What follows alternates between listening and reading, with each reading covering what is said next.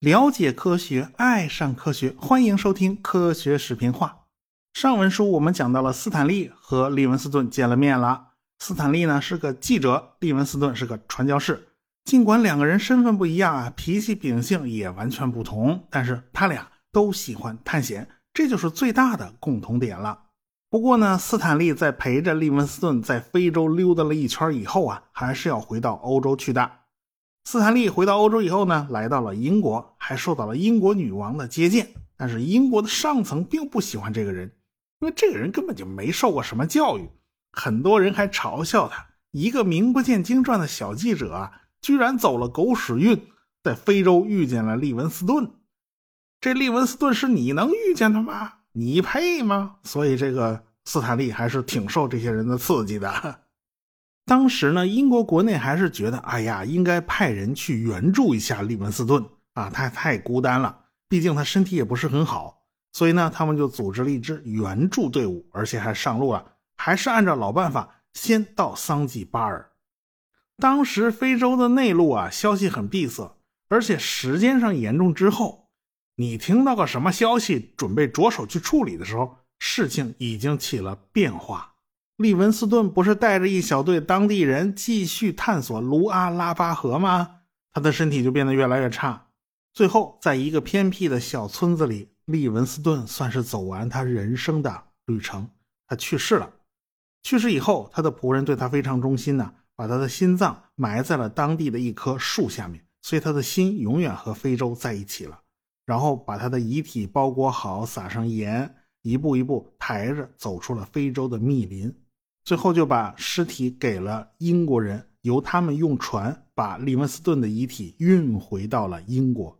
英国人就把他安葬在了威斯敏斯特大教堂，这是非常高的荣誉啊。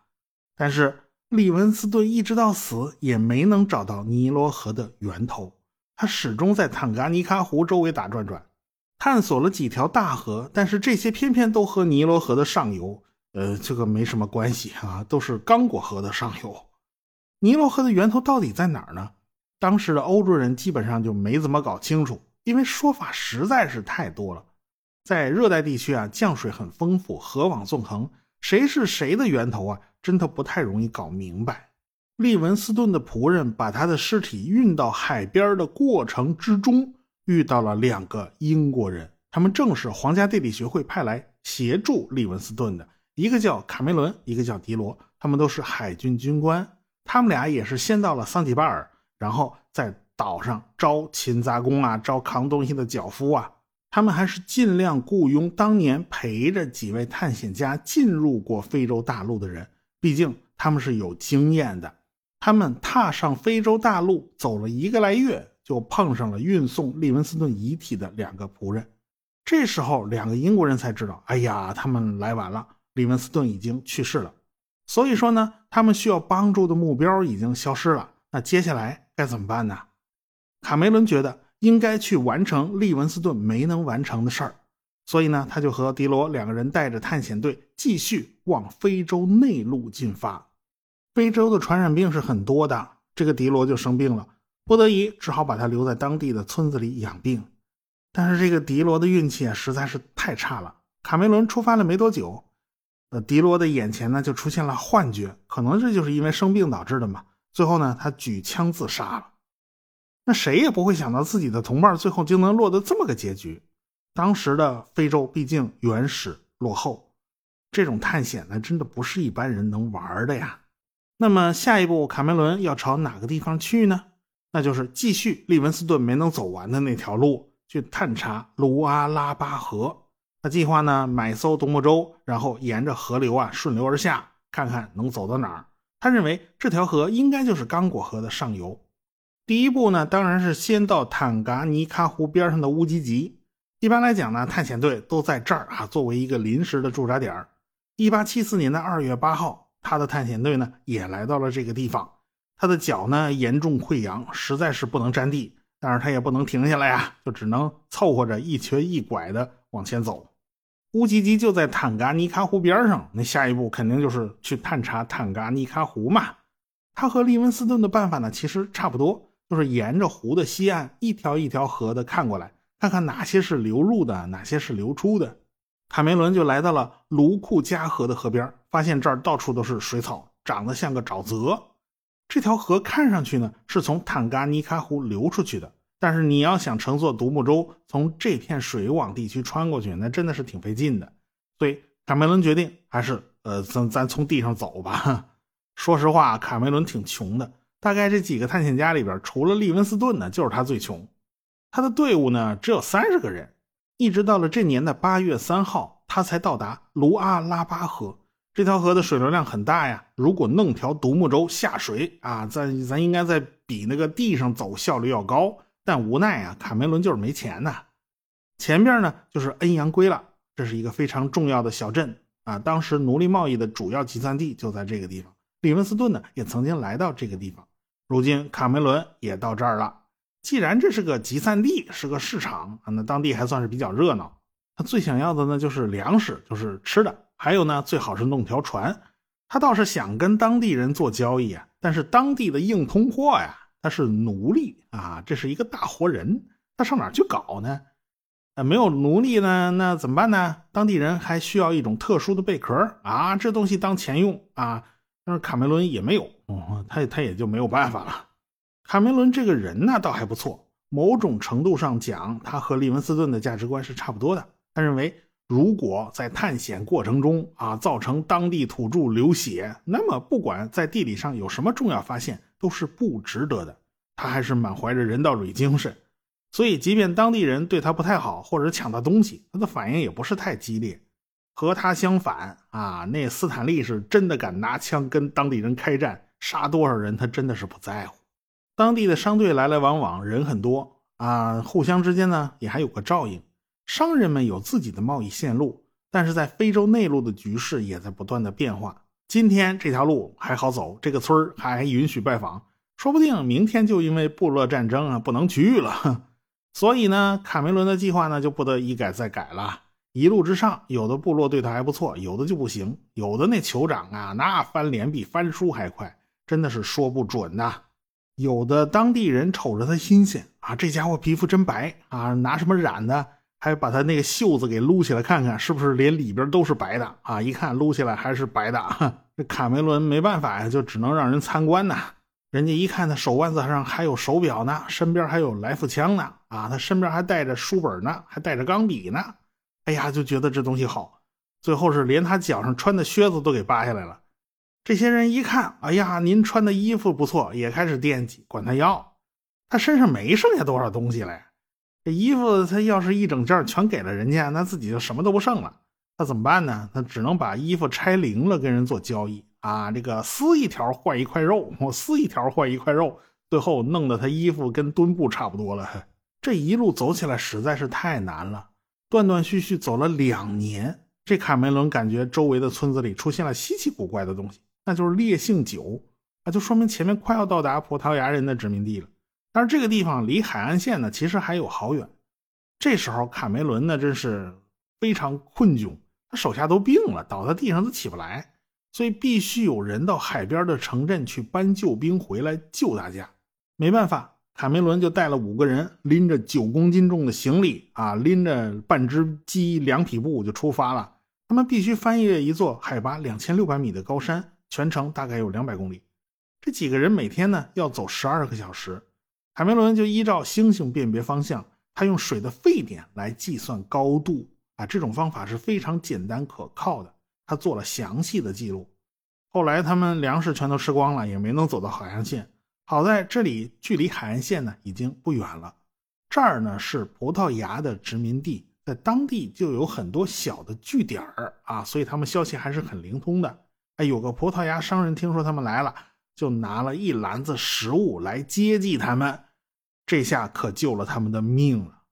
卡梅伦他们最终于1875年的11月28日抵达了海岸。卡梅伦这次探险呢，算是把非洲中部的地图补上了一大块。他做的记录非常的详细，他对卢阿拉巴河的判断是相当准确的，这的确就是刚果河的上游。卡梅伦后来回到英国，因为他的探险成就，所以呢，他获得了皇家地理学会颁发的金质奖章啊，这也算是他功成名就吧。咱们呢，翻回头再说这个斯坦利。一八七四年的时候，这时候卡梅伦还在非洲内陆饿肚子呢啊，他还没有走出非洲呢。这个斯坦利在伦敦拉到了两笔赞助，《纽约先驱报》和《每日电讯报》愿意掏钱资助斯坦利再次远征非洲。斯坦利的计划呢，就是把非洲中部那几个大湖和河流勘测测绘一下，特别呢是去维多利亚湖周围转一转，去寻找尼罗河的源头。斯坦利列举了四个目标，首先就是探查维多利亚湖，看看周边有哪些河流是流进来的，有哪条河是流出去的。其二就是探查一下艾伯特湖，看看有没有流进流出的河流。看看它跟维多利亚湖之间到底有什么样的联系。第三条就是探查一下坦噶尼喀湖，检查一下湖北边鲁济济河的流向到底是流进来的还是流出来的。其实前人已经都探查过了。最后是探查一下卢阿拉巴河，弄条船沿着河流航行，争取一直到出海口。哈哈，其实呢，前三项都是核查，过去已经有人考察过了。啊，只是考察的还不够详细，有些问题呢还没搞清楚。这次咱就彻底把它搞清楚了。只有第四项对斯坦利来讲，它是一个全新的探索。呃，主要是因为他当时还不知道卡梅伦到底干了些什么。那时候卡梅伦还没有回到欧洲呢。不管去探查维多利亚湖，还是去探索周边的河流，那都是离不开船的。为了提高效率，咱最好是用蒸汽船，也就是小汽艇。这种事儿呢，利文斯顿也干过，但是想要把一艘蒸汽船开进维多利亚湖，真的不是件容易的事儿。按照此前利文斯顿的思路，必须找到这个湖流出来的河啊，流到入海口了嘛，所以呢，你就得从这条河的海口逆流而上，最后咱一直开开进湖里。如果这一路上经常遇到瀑布，啊，那就没辙了啊！那遇到激流险滩，咱也上不去。所以呢，这一次斯坦利选择了一艘相对比较轻便的帆船，它不是蒸汽船啊。这艘船呢，长十二米，拆成了五部分，然后靠人扛着走好几百里地，从陆地上扛进维多利亚湖，然后咱再组装起来。所以，斯坦利必须组织一支庞大的探险队。你起码得有个两三百人，这个否则呀，你真抬不动这条船。你这船得轮番找人抬呀。那还是按照老办法啊，先到桑吉巴尔岛上去招募队员。啊，这个岛上的人呢，都是轻车熟路了啊，他们提供了不知道多少次探险服务了。探险队的物资呢，大概有八吨左右，分成一个个小口袋，一袋三十公斤，啊，都拿驴驮着，所以他们的。探险队是不可能不庞大的，一出发两三百人赶着一大群驴啊，这队伍肯定小不了。但是这一路之上呢，也不能说顺利，饥饿和疾病就夺走了很多人的生命。当地正在闹饥荒，所以他们的补给就变得特别困难。这人心散了吧，队伍就不好带，好多人就开始逃亡啊。这个当地就连野生动物呢都很少。唯一可见的大概也就是狮子，但是你去抓狮子，这成本实在太高了点你啊，你冲上去跟狮子拼命，最后不一定谁吃了谁哦。但是没办法呀，你物资接济不上啊，他肚子饿呀。最后终于找到一次机会啊，这次机会不错，他们居然抓到两只小狮子啊！你看着他们还挺可爱的，那没办法，最后就给炖了啊。这么多天，这些人终于有一顿是吃饱了的啊。遇到当地部落要抢他们的东西，这斯坦利啊，原本想学着利文斯顿的那个态度啊，这个息事宁人，他没想到这招不好使，这对方觉得他们软弱可欺，反而开始变本加厉了。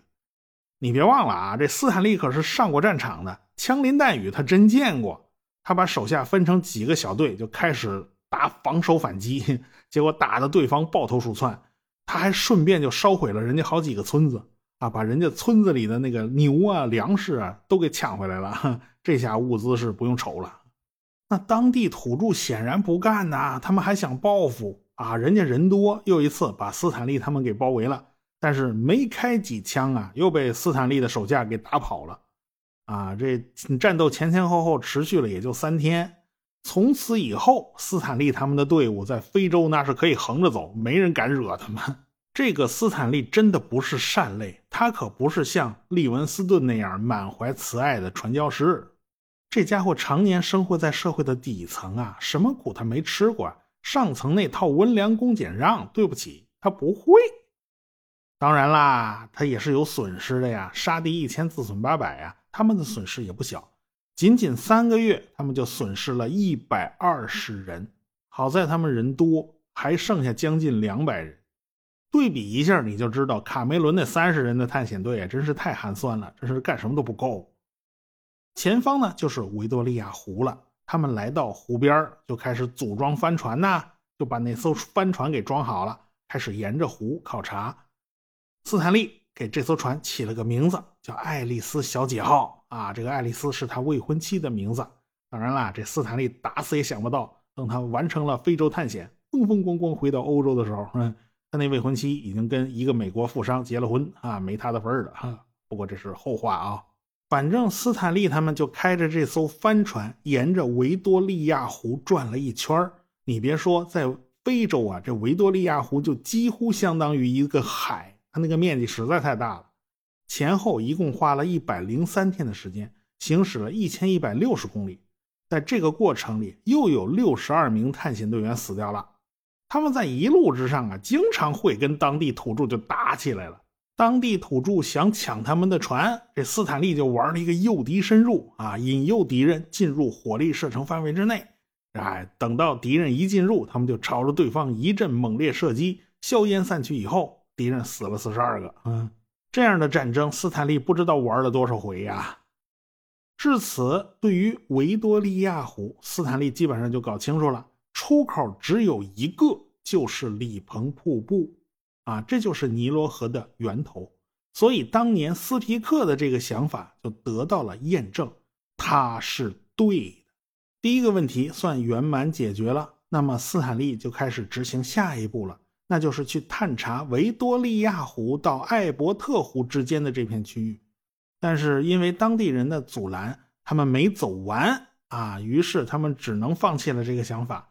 其实他们当时的位置离艾伯特湖呢也没有多远了。那尼罗河从维多利亚湖流出来，流进艾伯特湖，这已经是板上钉钉的事了，应该不会错。所以这一段就被称为维多利亚尼罗河。既然艾伯特湖去不了，那他们就只能去完成第三个目标了，那就是探究一下坦噶尼喀湖和尼罗河到底有没有关系。他们就把爱丽丝小姐号帆船给拆了啊，就这么一路扛着，扛到坦噶尼喀湖，到了乌吉吉，重新组装起来了。啊，斯坦利用的还是老办法，那接着绕着湖转一圈呗。其他河流都是流入坦噶尼喀湖的，这没错。唯独卢库加河看不出什么趋势，这片水域到处都是水草，水几乎就是静止的。所以斯坦利就瞪眼看了半天，没看出水朝哪一边流。后来还是当地人告诉他。在旱季的时候，这条河就是流进湖里的。等到雨季来临，这时候坦噶尼卡湖的水位开始升高，这条河就会变成外流的。哦，原来如此啊！这个河流的流向还会来回折腾的，难怪搞不清楚啊。斯坦利就发现啊，最近坦噶尼卡湖的水位开始升高了，卢库加河的外流速度会加快，会把那些个杂七杂八的水草啊全都冲散了。这样呢，就有利于爱丽丝小姐号帆船的航行啊，它得开着船往下游走呢。一八七六年的八月二十五号，他们正式从乌吉吉出发了。这时候，他们的人数减少到了一百三十人，而且只有三十个人是有武装的，也就是说，只有这三十个人手里端着枪，其他人手里就没有武器了。所以，队伍内部人心也不稳。有些人呢还想反叛，还想造反。好在斯坦利还是比较厉害的啊，这个软硬兼施，分化瓦解，成功的压制了叛乱情绪。他们从卢库加河进入了卢阿拉巴河，啊，这条河就宽阔的多了。前面就是恩阳圭啦，这个利文斯顿也曾经到过这儿。卡梅伦也是从这儿路过去探索刚果河流域的。如今呢，斯坦利也来到这儿了，他的目标和卡梅伦实际上是一致的，但是斯坦利的路径和卡梅伦就不一样了。